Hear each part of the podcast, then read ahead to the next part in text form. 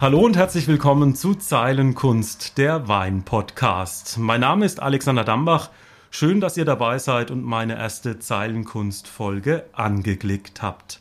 Mit meinem Podcast nehme ich euch ab sofort monatlich mit zu ausgewählten Winzerinnen und Winzern, auch zu jenen, die in der Weinwelt vielleicht noch keinen so großen Namen haben, die aber als nächste Generation mit ihren Trauben Neues vorhaben. Echte Zeilenkunst eben. Bevor es gleich losgeht, noch kurz zu mir. Im Hauptjob bin ich Rundfunkjournalist beim SWR, nebenbei Hobbywinzer in Südbaden. Die Leidenschaft für Wein, die habe ich schon ziemlich lange. Wein machen, das ist für mich einfach eine faszinierende Kunst. Und für die erste Folge meines Zeilenkunst-Podcasts musste ich gar nicht so weit fahren, nach Schweigern. Die Weinbaustadt liegt in Württemberg, ganz grob gesagt zwischen Heilbronn und Stuttgart. Der Hausberg ist der Heuchelberg, weißer Gipskäuper, tonige Mergelböden. Beste Bedingungen also für Lemberger, Spätburgunder und Riesling. Zu Gast bin ich beim Weingut Florian Robert, der mit Nachnamen noch Müller heißt. 28 Jahre alt, seit 2016 hat er hier sein eigenes Weingut hochgezogen. Spannende Stationen führten ihn etwa in die Pfalz, an den Kaiserstuhl und nach Frankreich ins Weinbaugebiet Bordeaux. Ja, hallo Florian. Hallo Alex, herzlich willkommen in Schweigern. Vielen Dank. Ich freue mich sehr, heute mit dabei sein zu dürfen. Ich habe das ja schon mal im Vorab erzählt. Manchmal hat man dann doch so monotone Arbeiter im Weinberg und da habe ich mich auch schon selber erwischt, dass ich den ein oder andere Wein-Podcast gehört habe und habe mir dann damals sogar gedacht, ach, wie cool wäre das, wenn ich mal so eine halbe Stunde oder eine Stunde selber meine Geschichte erzählen könnte. Und jetzt ist es soweit. Ja, heute ist es soweit und ich freue mich, dass es geklappt hat, dass du dir die Zeit nimmst. Du bist ja Winzer, machst tolle Weine. Hier haben wir auch schon zwei schöne Weine, Weißwein, Rotwein in der Flasche. Groß steht Florian Robert drauf vor uns äh, stehen. Jetzt wird mich natürlich interessieren, Zeilenkunst, so heißt ja eben der Wein-Podcast. Äh, würdest du dich denn auch so als eine Art Zeilenkünstler bezeichnen? Ja, definitiv. Wein hat viel mehr von Kunst, wie man das eigentlich so erwarten würde.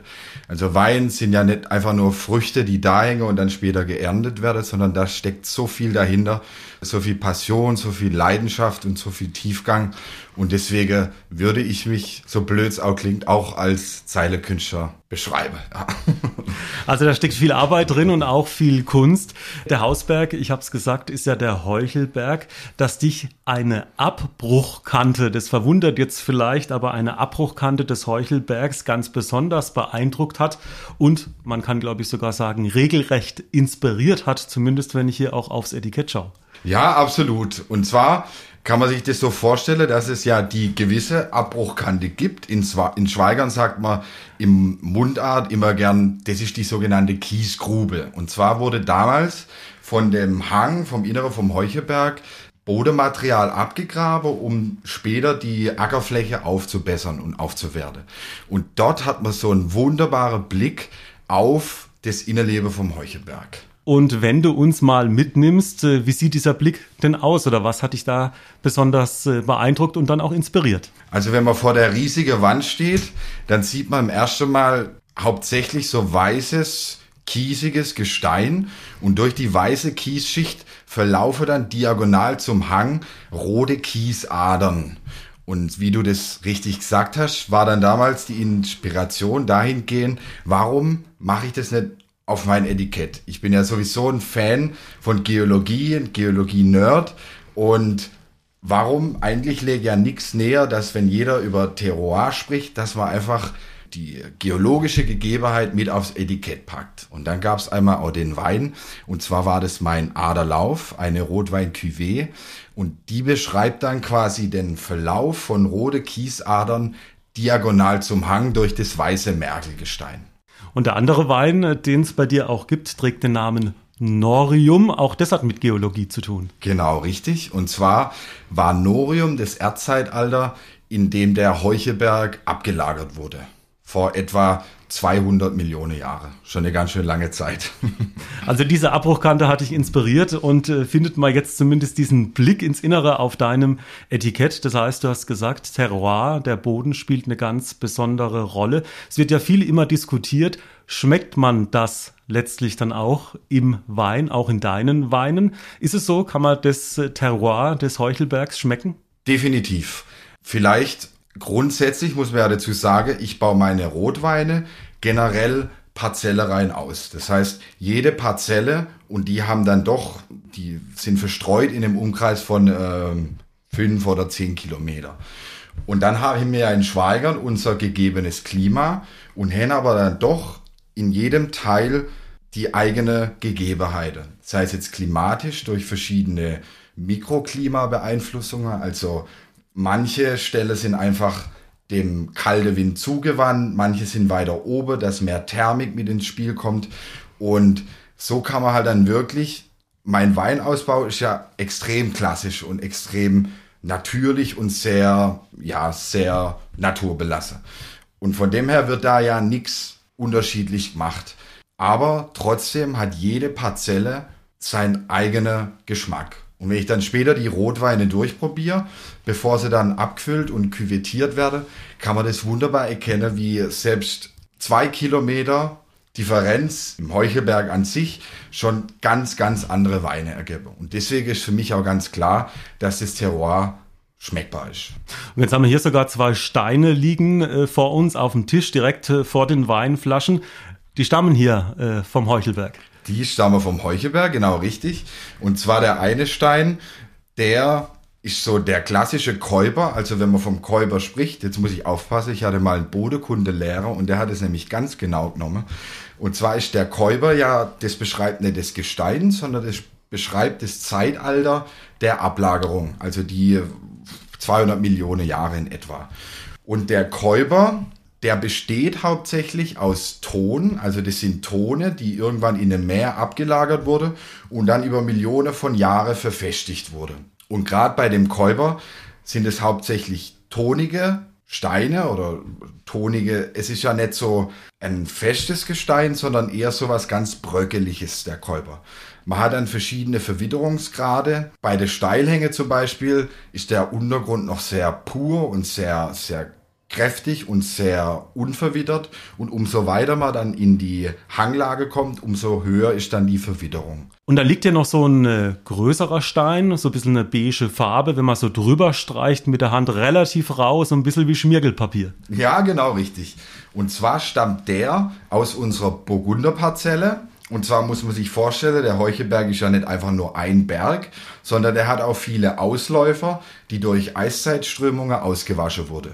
Und jetzt haben wir hier ein paar Meter entfernt vom Hauptheuchelberg so eine südhängige Parzelle und da wurde dann nach der Eiszeit eine starke Schicht Löss abgelagert. Und der Löss, der ist sehr stark kalkhaltig, der entstand ja damals, als die Gletscher kalkhaltiges Gestein durch die Bewegung zermahlen haben und dann kam das Löss, also der Untergrund, kam dann durch die Winde zu uns nach Südwestdeutschland. Und die sind so stark kalkhaltig, dass durch die Niederschläge der Kalk aus dem Untergrund ausgewaschen wird und aus der Flüssigkeit, die dann runterläuft, fällt der Kalk irgendwann wieder aus und bildet so kleine steinhaltige oder steinartige Formationen, die sogenannte Lössfindlinge. Und das haben wir hier liegen. Das ist also purer Kalk und das, was hat das perfekt für den Spätburgunder eigentlich ist.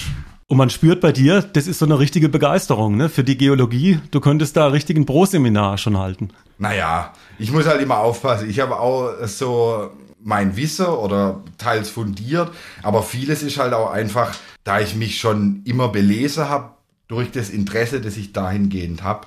Und ja, aber ich bin da schon sehr Feuer und Flamme dafür. Vorhin habe ich schon erzählt, andere sammeln auf ihrem Fenster sind Blume und bei mir sind es halt eben Steine von überall, wo ich schon mal war. Jetzt will ich dich natürlich auch so ein bisschen äh, näher kennenlernen, beziehungsweise natürlich auch den Hörern dich so ein bisschen als Person auch näher bringen. Und da muss ich sagen, äh, habe ich eigentlich großes Glück, dass ich dir heute gegenüber sitzen kann und du über Wein und Geologie redest. Denn um ein Haar hättest du eine große Karriere vielleicht starten können ja. bei einer Metal-Band äh, mit dem Namen Dark Letter. Das heißt, äh, der Weg war mal so mit 15, 16 äh, eigentlich, hättest du dir vorstellen können, mal auf einer Bühne Bühne irgendwo zu stehen. Und du hast da schon auch geträumt, äh, vielleicht da irgendwo den Durchbruch zu schaffen. Absolut. Das war mein ganz großer Traum mit 14, 15, 16. Als dann irgendwann das Gitarrespiel kam, dann träumt sich halt jeder Teenager so ein so ein Rockstar-Leber aus mit, mit leichter Frau und, und schnellem Geld und so kam es halt dann zu unserer Band irgendwann. Ich muss jetzt leider gestehen, dass wir wahrscheinlich auch für den Musikmarkt zurzeit nicht gut genug gewesen wären. Das muss man dann auch wirklich anerkennen. Aber das war schon damals wirklich voll mein Ding. Also gerade an der Leadgitarre, ich habe Solos geliebt, ich habe auch die ganze Gear, die Technik hinter der äh, hinterm Gitarrespiel geliebt. Und ja, heutzutage wurde das dann wieder ausgewechselt. Die die Nerdigkeit zur Gitarre durch die Nerdigkeit zur Geologie. Und wenn man bei den Verbindungen bleibt, jetzt ist er eher so Heavy Metal, die Szene unangepasst, laut, schrill. Ist es was, was dich vielleicht auch in manchen Bereichen als Winzer auszeichnet? Oder gibt es da Parallelen? Ich glaube schon. Also ich bin schon unangepasst. Ich, ich gehe halt schon meinen Weg. Der ist wahrscheinlich nicht immer richtig und für manche würde er auch ein bisschen eigenartig sein. Aber für mich steht halt immer der Untergrund im Vordergrund. Unsere Region, unsere Natur, unsere Umgebung. Hauptsächlich verbindet mich mit dem Heavy Metal, wenn es um den Wein geht, der Heavy Metal, der im Weinkeller noch läuft. Also das muss man sich dann schon manchmal so vorstellen, dass ich dann im Herbst da drin stehe, die Gärröhre gluckern, die Weine gluckern und ich stehe da drin und höre Slayer oder Megadeth. Aber beim Wein geht es mir dann eher darum, schon so ein bisschen den natürlichen Weg zu gehen und gar nicht zu laut zu sein, sondern eher zuzuhören, was die Lage erzählen, was die Umgebung spricht und weniger jetzt zu arg auf ja, Krawall zu gehen. Also da ist eher auch das Feingefühl gefragt, nicht zu laut. Da sind es eher die Zwischentöne, die eine große Rolle spielen. Ja, genau richtig. Genau so kann man das sagen. Jetzt wundert man sich natürlich, äh, ihr habt hier einen landwirtschaftlichen Mischbetrieb, hast du auch gesagt. Also Ackerbau, Wein wurde in der Vergangenheit an die Genossenschaft abgeliefert. Ja, und äh, wie kam es denn dann? Äh, du hast gesagt, Gitarrist, äh, das äh, hat sich dann in eine andere Richtung entwickelt. Aber wie hast du dann zum Wein gefunden? Äh, was war da vielleicht so der zentrale Auslöser? Ganz ehrlich muss ich gestehen, dass damals mit 14, 15 das letzte, was ich machen wollte, war Wein. Weil Wein für mich damals noch ein ganz merkwürdiges Bild hatte. Man kann das halt von den ganzen Weinfeste in der Umgebung, von den Kervefeste. Aber so eine richtige Leidenschaft zu dem Wein hatte ich mit 15 nicht. Und so kam es dann aber, dass ich den Weg meines Vaters gegangen bin, ich habe ja dann schnell gemerkt, dass das mit dem Rockstar wahrscheinlich nichts wird. Und habe dann einfach mal gesagt, ja komm, jetzt fangen wir die Ausbildung zum Winzer an. Und habe dann erst während dieser Ausbildungszeit so richtig erkannt, was, was Wein eigentlich bedeutet, wie viel da dahinter steckt, wie viel, wie viel Kultur, wie viel Inbrunsch, wie viel Leidenschaft. Und dann hat es mich erst so richtig packt. Also vorher konnte ich mir das absolut nicht vorstellen. Und du warst ja auch hier bei einem sehr namhaften äh, Weingut beim äh, Grafen Neiperk hier in äh, Schweigern. Also auch schon eine Top-Adresse natürlich zur Ausbildung. Und da bin ich heute auch noch sehr dankbar, gerade auch über meinen Ausbilder damals, der Bernd Sub. Man muss es jetzt so sehen, ich war ja 16 in der Ausbildung und dahinter fragt man ja nicht viel. Da nimmt man dann was an und man denkt auch viel schlechter drüber. Aber im Nachhinein habe ich dann wirklich gemerkt, was das für eine tolle Zeit war und was gerade auch der Bernd Sub mir beigebracht hat. Und es war wirklich Spitzenwein aus tolle Lage mit einer Tiefe und mit einer Eigenständigkeit. Und das habe ich wirklich für mein Leben gelernt. Also sprich, Zeilenkunst dann in die Flasche zu bringen, das äh, bedarf viel äh, Wissen, viel Ausbildung, ja, und natürlich auch einer großen Leidenschaft. Und, was man auch nicht unterschätzen darf, so einer gewisser Entspanntheit. Also ich weiß noch genau, mein erster Jahrgang 2016, man will halt alles richtig machen. Man will alles perfekt machen. Und gerade beim Wein, wenn man ein Naturprodukt erzeugt, funktioniert es eben manchmal nicht. Weil die Natur, die hat da immer noch so ein Stück mitzureden. Und ich habe da eine kleine Anekdote, und zwar waren das die Rotweine vom 16er Jahrgang. Die habe ich dann irgendwann mal im Frühjahr alle durchprobiert. Und vorher war ich so ein bisschen ja, überzeugt und dachte mir, oh, das sind wirklich tolle Rotweine und die eine Kraft und eine Tiefe. Und dann habe ich die irgendwann mal im März probiert und alle haben grausam geschmeckt. Und ich habe mir gedacht, sag mal, was ist denn jetzt passiert? Das kann doch jetzt nicht wahr sein. Die waren doch alle wirklich toll. Und war dann wirklich zwei Wochen lang so kleines bisschen niedergeschlagen. Hab mir dann gedacht, jetzt gehen wir nochmal ran. Jetzt nehme ich die Weinprobe aus meinem Keller, fülle ich mir so kleine Fläschle ab und nehme die dann mit heim und probiere sie an einem neutralen Ort. Und schenke die mir daheim ein und hab mir gedacht, ach Gott, die schmecken noch gut. Und dann kam halt irgendwann raus, dass ich in meinem Weinkeller immer mit dem gleichen Glas verkostet habe. Und das Glas, da war irgendein Pilz drin, irgendein Bakterium, das halt so einen furchtbaren Gestank erzeugt hat. Und dann hatte ich eben den furchtbaren Gestank in jedem meiner Weine bei der Jungweinprobe. Und deswegen sage ich auch, manchmal muss man auch der Natur vertrauen und so ein bisschen, die Franzosen sagen laissez-faire, einfach so ein bisschen gelassener sein.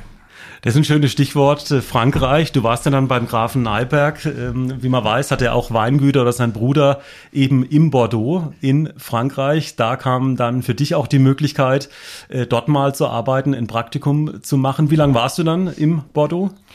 Da war ich über die Weinlese vier Monate. Und da bin ich auch wirklich dankbar, weil das schon nochmal was ganz anderes war. Ähm, jetzt nicht unbedingt, Wein wird ja überall relativ ähnlich produziert, klingt schlecht, aber hergestellt. Aber zu sehen, was für eine Inbrunst die Franzosen zu dem Thema Wein haben, das hat mir extrem imponiert. Weil es ist nicht einfach irgendwas, das, das man halt ins Glas schenkt, dass es ein bisschen Meschu gemacht im Kopf, sondern da ist so eine Philosophie dahinter. Und das habe ich gerade in Frankreich gemerkt. Selbst in der Stadt Bordeaux, bei uns in der Großstadt, hat man halt unheimlich viele Bierkneipe, was ja alles zu unserer Kultur gehört. Aber in Bordeaux hat man dann an jeder Ecke so eine Bar à vin, wo es dann lecker Käse gibt und tolle Gerichte und viel Wein, große Auswahl, Offewein, Flasche Wein. Und das war einfach wirklich was Spektakuläres. Aber es war für dich, glaube ich, im Vorgespräch hast du mir das mal erzählt, auch eine Herausforderung, denn du hast dich natürlich auch oh, sprachlich, äh, sprachlich wappnen müssen auf dieses äh, Weinabenteuer dann in Bordeaux. Ja. Äh, da war für dich schon, äh, ja, war eine spannende Vorbereitung sprachlich. Ja, das kann man genauso sagen. Ich weiß noch, in der Realschule habe ich bewusst Französisch abgewählt, habe mir gedacht, für was brauche ich Französisch in meinem Leben? Niemals. Und dann kam es eben zu dem Praktikum und da war ich auch so ein bisschen größer wahnsinnig und habe dann gedacht, ah ja, jetzt machen wir so einen äh, Volkshochschulkurs, Französisch, zwei Monate und dann würde es schon irgendwie funktionieren. Und komme in Frankreich an und habe nichts verstanden. Weil jetzt haben wir halt dort, wo ich war, in, in Bordelais, nicht das klassische Hochschulfranzösisch, sondern da haben wir auch wieder einen Dialekt mit drin. Und ich kannte ja noch nicht mal so richtig das Hochfranzösisch. Und dann stand ich wirklich da und habe halt nichts verstanden. Und das war so die ersten paar Wochen auch eine sehr anstrengende Zeit. Also mein Mitpraktikant war aus Spanien und der konnte ziemlich genauso gut Französisch wie ich. Und dann haben wir uns halt da gegenseitig versucht, Französisch beizubringen. War manchmal schwierig, aber so im Grunde genommen muss man sagen, es hat dann doch eine gute Wendung genommen und mittlerweile verstehe ich so Weinfranzösisch doch ganz gut. Wenn es halt um andere Themen geht, bin ich absolut raus. Das muss man auch sagen. Das Ganze war im Jahr 2013, da warst du aber nicht ganz so happy mit diesem Jahrgang, der jetzt nicht unbedingt als herausragender gilt. Ja, genau. Und zwar gibt's ja die Problematik von Botrytis, also das ist so ein, so ein Pilz, der sich dann beim im Endspurt von der Reife der Traube entwickeln kann, wenn viel Feuchtigkeit und viel Wärme da ist. In Deutschland kennt man das eigentlich ganz gut. Das kommt so jedes zweite, dritte Jahr vor, dass man so einen feuchte, äh, warme Herbst hat. Von daher war das bekannt. In Bordeaux hingegen kannte man das zu dem Zeitpunkt nicht so extrem wie jetzt ich man hat das Gefühl, dass die Welt untergeht, weil es hatte wirklich 25 Grad. Eigentlich hat es die ganze Zeit nur geregnet. Und dann konnte man sehen, wie so eine Parzelle mit tolle Cabernet Sauvignon oder mit tolle Merlot-Traube über Nacht komplett mit dem Botrytis-Pilz überzogen waren. Deswegen der Jahrgang war vielleicht nicht der größte in Bordeaux, aber mich hat es jetzt nicht schockiert, wie die ganze Weinmacher in dem Weingut damals. Und hast du auch was mitgenommen aus dem Bordeaux, wo du sagst, da steckt jetzt ein Hauch Bordeaux vielleicht auch noch äh, in meinen Wein drin, was äh, dich da vielleicht auch nochmal besonders beeinflusst hat? Ja, also wenn es um das Maische-Management geht, sprich die, die Führung der Maischegärung bei den Rotweine, da habe ich mir schon sehr viel abschauen können. Weil gerade in Deutschland ist ja auch sehr häufig so, dass die Maische erhitzt wird. Also die Maische, nochmal zur Zusammenfassung, das sind quasi die abgebärde und gequetschte rote Traube. Und jetzt muss man ja hergehen und muss da eine Rotweintraube komplett einen weißen Saft hat, muss man ja irgendwie an die Farbe in der Beerehaut kommen. Und dann gibt's eben die zwei Varianten, dass man das über die Maische Gärung macht. Der Alkohol steigt und der Alkohol ist ein furchtbar gutes Lösungsmittel. Und der löst dann die Farbe aus der Beerehaut. Und dann gibt's eben noch die thermische Variante, bei der die Rotweintraube auf eine hohe Temperatur gebracht werde und somit dann die Farbe aus der Beerehaut rauszogen wird.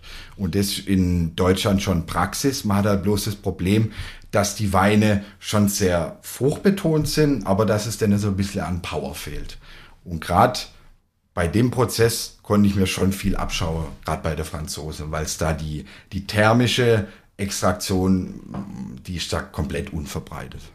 Wie war das eigentlich, wenn ich mir das so vorstelle? Äh, du beim Grafen, also das sind ja schon zwei verschiedene Welten. Einerseits der Metal-Gitarrist, äh, andererseits dann die Welt, in Anführungsstrichen, des Adels. War das schon so ein kleiner Clash? Ja, wobei ich sagen muss, dass der das war ja der Bruder von unserem hiesigen Graf in Schweigern, das war der Graf Stefan. Und der ist schon eine coole Socke. Also der ist jetzt nicht so, wie man sich vorstellt, so extrem elitär, sondern er ist schon ein sehr cooler Typ. Und von daher, er hat auch damals die Realschule besucht mit meinem Vater. Und deswegen war ich da auch um ein paar Ecke bei ihm bekannt oder mein Vater war bekannt. Und dann war das ganz witzig eigentlich so mit ihm zu sprechen. Also wirklich ein toller Mensch, der Graf Stefan. Jetzt hast du es gerade schon angesprochen, Familie, dein Vater. In vierter Generation bist du jetzt sozusagen derjenige, der hier äh, den Weinbau äh, weiterführt, äh, den weiter betreibt, beziehungsweise der auf eigenen Beinen steht, der selber angepackt hat. 2016 hast du hier das Weingut ja aufgebaut. Jetzt sind wir hier bei euch am Hof, liegt sozusagen am Fuße des Heuchelbergs. Und ich war vorhin ganz überrascht. Ich habe gesagt, komm, lass uns doch mal in den Keller gehen. Aber da kam von dir ein klares nein, ich habe hier gar keinen Keller. Dann habe ich zunächst gestaunt, aber dann kam die, die Klarstellung. Unser Weinkeller, der befindet sich in der Ortsmitte von Schweigern. Da ist die alte Hofstelle, wo jetzt noch mein Großvater lebt. Und das ist ein Stall. Also früher, dort wo ich heute Wein mache, waren früher Rinder und Schweine. Und dann kam es irgendwann dann zu der Frage, wo wird der Wein, den ich jetzt machen will, wo wird er eigentlich gekeltert und wo wird er gelagert. Und dann habe ich das vorhin auch schon gesagt, bin ich ja im Herzen doch schon Schwabe und der ist ja vom Grund genommen immer sehr sparsam. Und dann wäre jetzt natürlich die Idee da gewesen, man, man baut so eine isolierte Halle irgendwo hin, die aussieht wie so ein UFO. Und ich habe mich aber dann dafür entschieden, dass ich mit den Gegebenheiten, die wir haben, also eben die alte Hofstelle, die haben wir gekalkt und desinfiziert und dort lagert jetzt tatsächlich mein Wein. Und das sind richtig dicke Mauern und durch die dicke Mauern hat man halt auch tolles gleichbleibendes Klima, was halt dem Wein sehr gut zuspricht. Und dir ist ja auch wichtig, sozusagen nicht zu technisch zu werden beim Wein. Für den Zuhörer, der vielleicht hm. jetzt denkt, ja, was heißt nicht zu technisch? Erklär das mal vielleicht in einfachen Worten. Ähm, was ist dir wichtig oder was ist äh, das Entscheidende? Es gibt ja beim Wein unheimlich viele Mittelchen und Wege, wie man nennt vielleicht qualitativ minderwertiger Wein trotzdem lecker machen kann. Mir ist es aber immer wichtig, dass die Weine pur sind. Ich will das, was aus der Parzelle kommt, was über die Traube vom Heuchelberg stammt, dass es einfach so pur und so unverändert wie möglich in die Flasche kommt. Und deswegen gibt's bei mir nicht viel Technik. Die Traube werde geerntet, natürlich alles von Hand. Und die werde dann einfach nur mechanisch abgebärt, gequetscht, komme in eine uralte Presse, die Weißweine. Und die Rotweine werden einfach in große Behälter vergoren und dann wird es gepresst und kommt in Fässer. Fertig aus Ende. Und ich finde, ein Wein oder ein guter Wein, der braucht da einfach nicht mehr. Es gibt natürlich viel Mittel, die dann das erreichen oder irgendwelche spezielle Hefe, die dann den Wein nach Maracuja schwätzen lassen und das will ich einfach alles nicht. Die soll einfach schon für sich sprechen und für die Parzelle sprechen, aus der sie stammen. Also sehr ehrlich und äh, natürlich, äh, auf das du großen Wert legst. Äh, vielleicht nochmal 2016, äh, dein erster Jahrgang.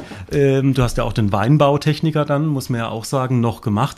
Wann gab es denn so den Klick, dass du gesagt hast, so, jetzt mache ich mein eigenes Weingut auf? Wie kamst du denn zu dieser Entscheidung? Das war zum einen mal die tiefe Passion, die ich einfach verspürt habe, was eigenes zu machen.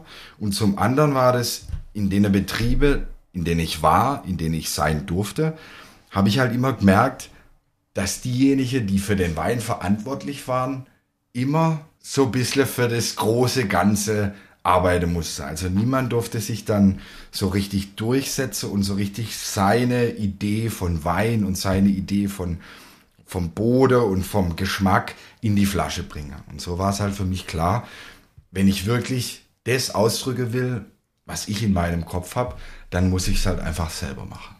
Und du machst sprichwörtlich ja alles selber vom Weinberg bis äh, zum Keller oder im Keller.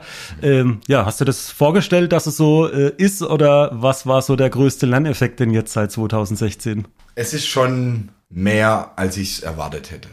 Weil es ist ja dann auch so, dass man nicht nur den Wein macht und da ist der in der Flasche und ist sofort verkauft, sondern man muss ja auch erstmal Kunde akquirieren, man muss seine Kundschaft finden, seinen Kundestamm aufbauen und dann auch entscheiden, wo geht was hin. Man muss ähm, mit Händler kommunizieren, man muss sell und jenes machen und das nimmt halt doch schon viel Zeit in Anspruch. Deswegen, wir haben eine kleine Fläche, aber momentan bin ich da schon sehr involviert. Gerade durch das, dass man alles selber macht, das Marketing und die, äh, die Grafik. Es geht ja schon bei der ja, bei allem Möglichen los. Und deswegen ist das schon sehr vereinnahmend. Ich glaube, so kann man sagen. Aber du bist ja jung und magst da einiges auch bewegen. Was ist denn so deine Vision? Wie willst du denn dein Weingut so die nächsten Jahre weiterentwickeln? So zweieinhalb Hektar hast du momentan von der Fläche. Was schwebt dir denn da vor? Gerade auch als äh, junger Weinmacher. Meine Vision, ich will das alles gar nicht zu groß auffahren. Es soll einfach nur reichen, um mich und meine Familie zu ernähren, weil ich halt auch keine enorme Größe annehmen will, so dass ich dann so ein bisschen das, das Auge drauf verliere. Ich will schon, wenn ich einen Wein verkaufe, auch zu 100% dahinter stehen, dass das alles super abgelaufen ist. Und so habe ich halt das Gefühl, wenn das dann irgendwann 50, 60 Hektar wären, dann könnte ich das halt mit mir selber nicht mehr vereinbaren. Aber so eine schöne Größe, ich sage jetzt mal irgendwann mal so acht oder zehn Hektar, wo man so alleine noch bewirtschaften könnte, das wäre schon so mein Traum. Ja, Florian, gehen wir vielleicht auch nochmal zurück auf deine Ausbildungsstationen. Du warst unter anderem ein Jahr lang in der Pfalz, in Bad Dürkheim, bei der Genossenschaft der WG Vier Jahreszeiten. Und so die Pfälzer, ich glaube, äh, ja, was das Trinken betrifft, da kennen die sich aus, ne? Ich weiß nicht, der ein oder andere kennt vielleicht den Bad Dürkheimer Wurstmarkt. Und da die Genossenschaft ja in Bad Dürkheim beheimatet ist, hat man das ja natürlich als Winzer Azubi auch das ein oder andere Mal mitmachen dürfen. Und wenn man dann dorthin geht, hat man ja so ein Stück weit als Schwabe des, den Kanzler der Vase im Kopf. Und da trinkt man ja dann so ein Maß und dann ist alles gut. Jetzt gibt's aber in der Pfalz selbstverständlich Weißweinscholle. Speziell Rieslingscholle. Der Pfälzer macht ja aber keine Mischung, wie wir sie hier kennen, sondern das Pfälzer Scholleglas fasst ja ein halbe Liter. Und das ist bezeichnet durch vier Dubbe. Also in die Dubbe kann man seine Finger reinlegen und dann wird immer hergangen und drei Dubbe, also drei Viertel, wird Wein eingeschenkt und ein Viertel Wasser. Und dann sagen die Pfälzer immer, ja, das Viertel Wasser, das ist halt noch für die Farbe. Oder so in der Art war das damals. Und wenn man dann als unbefleckter Jüngling auf der Pfälzer oder auf der Bad Dürkheimer Wurstmarkt geht, dann trinkt man so ein Pfälzer Weinscholle, als wär's halt ein Bier. Bloß musste ich dann das ein oder andere Mal schmerzhaft erfahren, dass man das nicht so trinken kann wie Bier, sondern dass es doch ein paar mehr Umdrehungen hat und auch zu mehr Umdrehungen im Kopf führen kann. also so viel sei gesagt. Aber die Pfälzer kennenzulernen, ein wirklich tolles Volk, so lebensfroh und ehrlich und nett und offen, das hat mir wahnsinnig imponiert damals. Wer da, glaube ich, auch ganz gut mithalten kann, Stichwort lebensfroh, sind natürlich so die Südbadener. Da lässt sich ja auch sehr gut äh, leben. Eine sehr warme Region ähm, und besonders warm ist es ja auch rund um den Kaiserstuhl. Auch dort hat es dich mal hin verschlagen äh, für ein Praktikum, auch bei einem sehr renommierten Weingut, beim Weingut Dr. Joachim äh, Heger. Und das hat dir, glaube ich, schon so die Augen geöffnet. Ich sag nur Pinot Noir, Spätburgunder. Also ich bin da heute noch sehr dankbar, dass ich mein Praktikum beim Joachim Heger machen durfte. Und es war einfach unfassbar spannend zu sehen, mit was für einer Tiefe und mit was für einer Leidenschaft er Weinbau dort betreibt und Burgunder erzeugt, die so eine Finesse haben, so eine Tiefe, so eine Feinheit, so was Tolles. Das war wirklich hochinteressant und da bin ich auch sehr dankbar, dass ich dort sein durfte. Bloß hatte ich sogar jetzt liegt ja der Kaiserstuhl und unser Schweigern theoretisch nicht weit entfernt. Aber vom Dialekt hatte ich sogar meine Schwierigkeiten, alles zu verstehen. Einmal hat jemand zu mir gesagt, na ja, da müssen wir die Mühre Mühre. Mühre? Bis ich dann mal verstanden habe, dass Mühre im Südbadische Mauern heißt. Und das war dann auch was, versteht man auch nicht gleich, aber war dann witzig im Nachhinein rauszufinden. Du trinkst, glaube ich, seitdem auch recht gerne. Spätburgunder, das war eigentlich nicht so deine bevorzugte Rebsorte. Ja, also ich trinke unheimlich gern Wein und früher war es beim Rotwein einfach so, umso schwerer, umso besser, umso dicker. Hab auch gern mal so ein California getrunken mit richtig Wumms, wo man dann ein Glas trinkt und schon dachte so, jetzt ab auf Couch.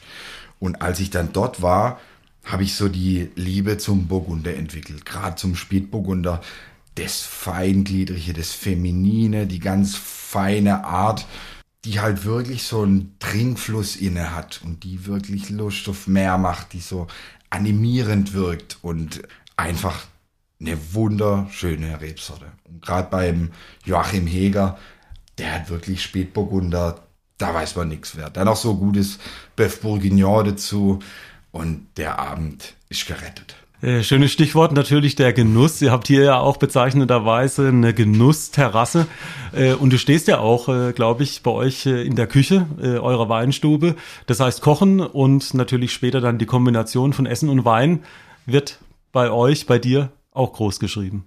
Unglaublich, weil das, was ein Wein erst richtig komplett macht, ist dann das korrespondierende Essen wenn man dann wirklich anfängt, so ein, wie ich jetzt vorhin schon mal erwähnt habe, das Bœuf Bourguignon, das wirklich ewig geschmort war, vielleicht sogar noch in einem Burgunderwein oder bei uns in einem Lemberger. Und wenn man das dann so ganz fein zerschmort isst, mit so einem tolle Wein dazu, dann fängt's halt wirklich an im Kopf zu applaudieren und dann macht alles Freude.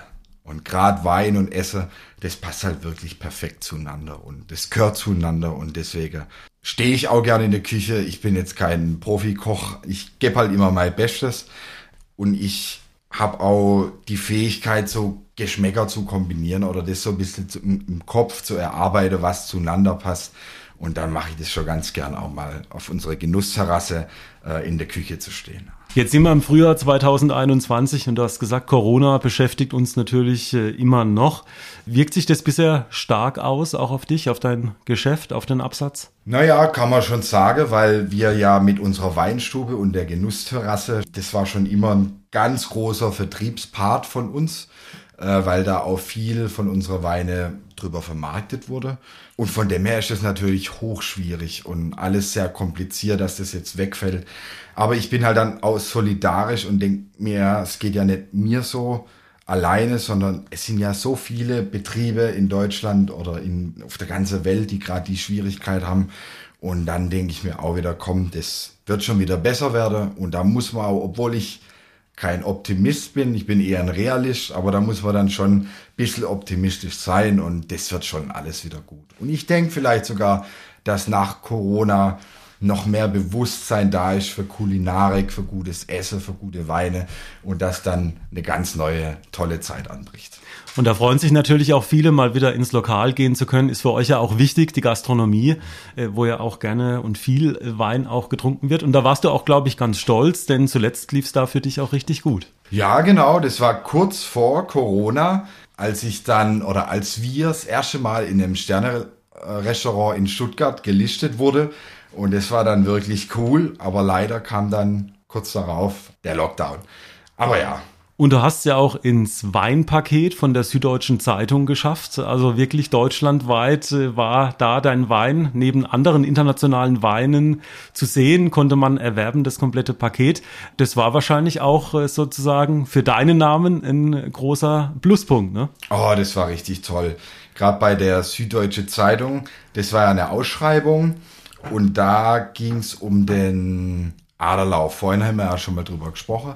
Das ist bei uns im Haus eine Rotwein-Cuvée aus 70% Lemberger und 30% Spätburgunder mit so einem tollen Rotweincharakter, einer schönen Feinheit, einer tolle dunkle Beerefrucht und der wurde halt dann damals auserkoren, um in dem süddeutsche Zeitungsweinpaket mit dabei zu sein. Und es war wirklich schön zu sehen, weil man auch in Wohnzimmer kam mit dem Wein in die man sonst mit seiner eigenen begrenzten Marketingmittel nicht kommt. Und das war ja jetzt letztendlich auch der Grund, dass du und ich heute hier sitzen und so schön bei dem tolle Wetter miteinander sprechen können.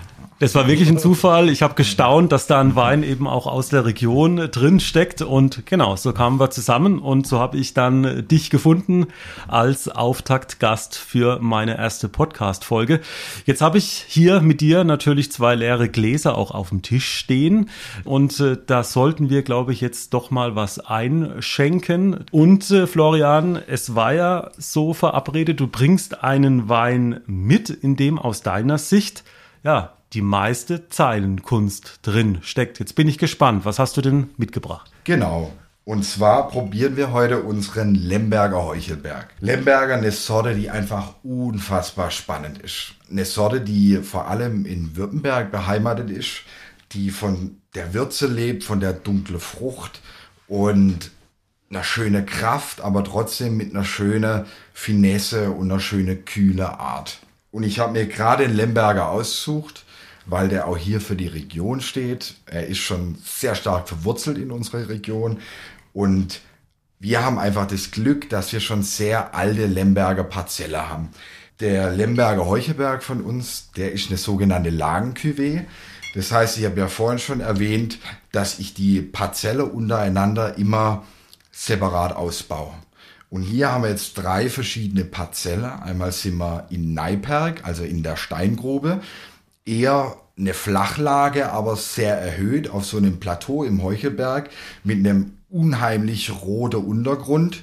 Und da gibt's halt dann Traube, die sehr kräftige, konzentrierte Wein hervorbringen. Die zweite Parzelle sind wir dann im Grafenberg in der Grinne, also alles auf dem Heuchelberg. Und die Parzelle ist unfassbar steil. Das Alter sind wir noch nicht so alt, der ist so 20 Jahre. Und da sind die Traube extrem kleinbärig, weil gerade vom Bode her haben wir hier eine ganz kleine Schicht nur, eine ganz kleine Verwitterungsschicht und drunter kommt dann direkt der Käuper.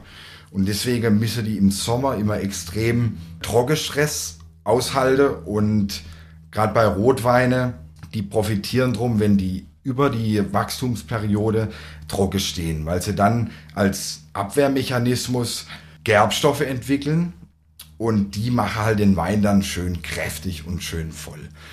Und die dritte Parzelle, da sind wir dann in dem Filetstück vom Heuchelberg, also nicht so weit oben und nicht so weit unter am Hang, sondern genau mit drin. Im Burgund sagt man dann immer, das sind die Grand Cru Lage, die, die zwischen den steile Hänge und zwischen den flachen Hänge liegen.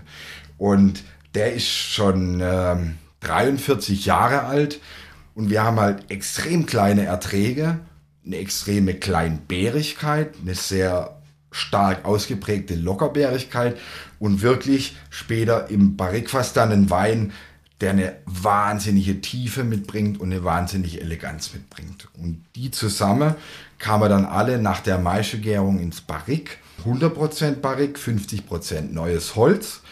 Und dort waren sie dann 18 Monate, bis sie dann untereinander komponiert wurde, bis sie zusammengeführt wurde und in die Flasche reinkam. Also da muss man sagen, so wie du das erzählst, das ist eigentlich der Wein eben für die Geologie-Nerds. Da steckt also alles drin, was der Heuchelberg an Terroir sozusagen zu bieten hat. Exakt, genau so. So. So, und der Florian hantiert jetzt hier mit dem Korkenzieher. Auch ein schönes Modell mit silbernen Enden und richtig klassischer Korkenzieher. So, und gleich. Ich habe mal gehört, dass nochmal beim Öffnen einer Weinflasche das Plopp-Geräusch nicht entstehen darf. Aber gerade das finde ich immer so spannend. Also da steht auf jeden Fall, wenn ich den mir hier anschaue, ganz dunkel, tief dunkel. Ja, so ein bisschen hell ist er schon, aber trotzdem sehr dunkel im Glas. Und wenn ich jetzt mal rieche, was sind denn aus deiner Sicht so die Leitaromen? Sehr typisch für Lemberger. Man hat eine dunkle Frucht, viel Waldbeere, und vor allem die tolle Würzigkeit. Man hat so was Pfeffriges, was Kräutriges. Ich würde sagen, so ein bisschen in das, ja, so, so leicht was Thymianartiges. So ein bisschen was von Waldbode. Durch die Barriklagerung haben wir dann so leichte Einflüsse von Mokka, die den Wein noch so ein Stück weit vielschichtiger machen. Und wirklich eine sehr extraktreiche Tiefe, wenn man reinriecht. Also ja, das Würzige, finde ich, kann man absolut nachvollziehen. Das kann man tatsächlich riechen auch das Pfeffrige. Dann probieren wir mal einen Schluck. Florian ist schon am Schlürfen. Und was sich jetzt in der Nase so ein bisschen angebahnt hat, hat man jetzt halt wirklich in voller Inbrunst dann im, im Gaumen. Man hat die Frucht, man hat eine tragende Kraft, man hat Gerbstoffe, wobei die jetzt nicht zu überlagernd sind, sie sind nicht zu opulent, sondern trotzdem schön elegant, harmonisch und feingliedrig. Und man hat eine unheimliche Länge, die so getragen wird von dem Druck, den der Lemberger immer wunderschön mit sich bringt. Kann ich absolut mit. Wunderbar breit, schön und auch eine schöne Balance eben zwischen Tannin, zwischen dem Holz, aber auch der Säure. Also das macht wirklich Spaß. Ich glaube, da ist der Trinkfluss, äh, was du gemeint hast zu Beginn schon, äh, da äh, kommt man schnell rein. Genau. Vielleicht nochmal zum Wein machen. Du hast gesagt, aus welchen Rebzahlen ähm, sozusagen die Trauben stammen. Und ähm, es ist ja neue Fässer, es sind gebrauchte Fässer, die du da einsetzt, dann im Keller. Und ich habe gelesen, zum einen ungarische Eiche und französische Eiche. Frankreich verwundert jetzt nicht, aber warum denn ungarische Eiche? Sehr gute Frage. Und zwar hat ja der der Lemberger, in Österreich wird er ja auch Blaufränkisch genannt und im Ungarischen wird er ja auch angebaut unter dem Namen Kek Frankosch.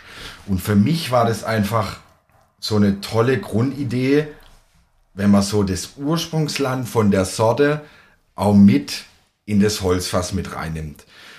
Zum einen war das die, ja, die Faszination einfach von dem Land Ungarn und dem Kek Frankosch. Und zum anderen ist es halt, weil die ungarische Eiche sehr trocken wächst, sehr karg wächst. Und dann hat man ja einen Baum mit einer sehr starken Feinporigkeit. Und durch die Feinporigkeit reift der Wein dann später langsamer und gezügelter. Und das war dann der Grund, auch mal mit ungarischer Eiche zu arbeiten. Und das ist wahrscheinlich, du hast gesagt, du arbeitest mit wenig Technik, aber diese Barrikfässer sind ja auch nicht ganz günstig, glaube ich. Äh, das ist was, wo du sagst, äh, ja, das gönne ich mir und äh, das macht sich ganz massiv bemerkbar dann auch im Wein. Absolut. Wobei ich bin jetzt nicht ein Fan davon, dass das Fass Überhand gewinnt. Also ich finde schon, dass die Sorte, die Lage im Vordergrund stehen soll, dass die Frucht von dem Wein im, Vordergrund stehen soll und das Barrik einfach nur unterstützend so eine gewisse Struktur gibt. Weil ich mag das nicht, wenn man dann Weine trinkt, wo man überlegt, ja klar, eine tolle Fassaromatik, eine tolle Fassduftigkeit, aber die Sorte geht komplett verloren. Das ist halt nicht mein Verständnis von Rotwein. Und deswegen sind auch die Neuholzanteile immer so um die 50 Prozent, dass man noch genügend Kraft von dem Barrik mitkriegt, aber trotzdem der Rotwein, also hier der Lemberger, im Vordergrund steht. Und du hast gesagt, da steckt natürlich sehr, sehr viel Handarbeit drin. Das sind selektionierte, also nochmal besonders ausgelesene Trauben. Zu welchem Zeitpunkt gehst du dann äh, nochmal durch den Weinberg und was passiert dann nochmal genau, um eben genau diese Komplexität, diese tolle, intensive Frucht auch hinzubekommen? Wir sprechen ja hier von der Grünernte und die findet immer statt so im Juli, August. Mir ist das eigentlich ganz lieb, umso später, umso besser. Und dann sind die Traube eigentlich schon entwickelt, die sind grün und werden dann in der Mitte halbiert. Das hat dann den Vorteil, dass die übrig gebliebene Hälfte profitiert, mehr Nährstoffe abkriegt, mehr Assimilate abkriegt und eine lockere Struktur entwickelt. Das ist dann meistens, gerade bei der jüngeren Anlage, um die 20 Jahre, muss man da schon noch korrigierend eingreifen, weil die sehr, sehr groß werde, die Traube, und sehr breitschultrig werde. Und das haben wir jetzt im Vergleich zu der jungen Anlage in der ganz alte Weinberge nimmer. Die sind, die haben schon so ein Alter, dass die von Natur aus so einen ganz gezügelte Ertrag haben, dass die viel lockerbäriger sind, viel kleinbäriger sind und dass man da als Mensch gar nicht mehr so viel eingreifen muss. Und das ist gerade bei der Parzelle im Lemberger so wirklich toll, die die Kleinbärigkeit, die die alte Heuchelberg-Parzelle mit sich bringen. Was ich jetzt auch toll finde an dem Lemberger, ist ja der 2017er Jahrgang, äh, glaube ich, dass der überhaupt nicht jugendlich schmeckt, sondern man hat das Gefühl, der ist richtig schön gereift. Also ein guter Zeitpunkt, um den jetzt irgendwie auch zu trinken. Genau, richtig. Der fängt gerade jetzt an, so richtig Spaß zu machen. Als er abgefüllt wurde, war er noch ein bisschen verschlossen, noch so ein bisschen forsch und so ein bisschen harsch und grob. Und jetzt so langsam fängt er an, dass er runder wird und und noch mehr Tiefgang entwickelt. Was löst es in dir aus, wenn du den trinkst äh, und du weißt, was da an Arbeit, äh, die Lagen, die da drin stecken, äh, was geht da in dir vor, wenn du so schwärmst dann auch über deinen Wein? Ich tue mir immer schwer, meine eigene Weine so in den Vordergrund zu stellen, weil eigentlich war ich ja nur begleitend dabei. Klar, die Ertragskorrektur wurde durchgeführt und der wurde auch irgendwie ähm, verarbeitet. Aber ich fühle mich da jetzt nicht in der Lage zu sagen, ach guck, was ich da Tolles gemacht habe, weil im Grunde genommen ist ja doch ein Naturprodukt. Und das habe ich nur begleitet und habe ihm den Weg vom Weinberg in die Flasche gezeigt. Und deswegen bin ich da meistens nicht überstolz. Meine Freundin sagt immer ganz gern, ah, jetzt sei doch mal ein bisschen stolzer auf dich. Aber ja, da bin, ich bin halt auch sehr selbstkritisch, aber ich kann schon sehen, ja, der macht so langsam wirklich Spaß, so ganz. Also ich kann es bestätigen, du kannst richtig stolz sein äh, auf den Lemberger. Der hat wirklich Klasse und äh, macht wirklich Spaß, ähm, auch zwei oder drei Gläser davon zu trinken. Dann drücke ich dir die Daumen, dass der Jahrgang 2021 hoffentlich gut wird, dass alles gut äh, funktioniert und sag dir natürlich zunächst nochmal herzlichen Dank für die Einblicke, für die Einsichten und jetzt auch noch fürs Verkosten vom Lemberger. Und äh, ich bin mir sicher, von dir wird noch einiges zu hören sein. Das Weingut Florian Robert aus äh, Schweigern. Herzlichen Dank, Florian. Äh, man hört auch den Hund im Hintergrund. Die sind nämlich hier auch auf dem Hof. Dir alles Gute und nochmal herzlichen Dank, dass du dir die Zeit genommen hast. Dann auch nochmal von mir ganz recht herzliches Dankeschön. Das war wirklich ein sehr toller Nachmittag heute. Und es tut gerade auch in der Corona-Zeit mal wieder gut, sich mit jemand auszutauschen, um sich das vorstellen, die ganze Weinprobe, die man sonst führt, die sind ja alle auch ein Stück weit sehr reduziert und sehr zurückfahren. Und da hat es auch mir ganz viel Spaß gemacht, mal wieder mit dir zu sprechen. Und vor allem sehr toller Gesprächspartner, sehr fundiert und wirklich tolle Sache. Also, danke dir und alle Zuhörer. Da freue ich mich natürlich auch über euer Feedback, über Anregungen und Vorschläge. Und auf Instagram findet ihr auch die Social Media Seite zu diesem Podcast unter weinpodcast.zahlenkunst.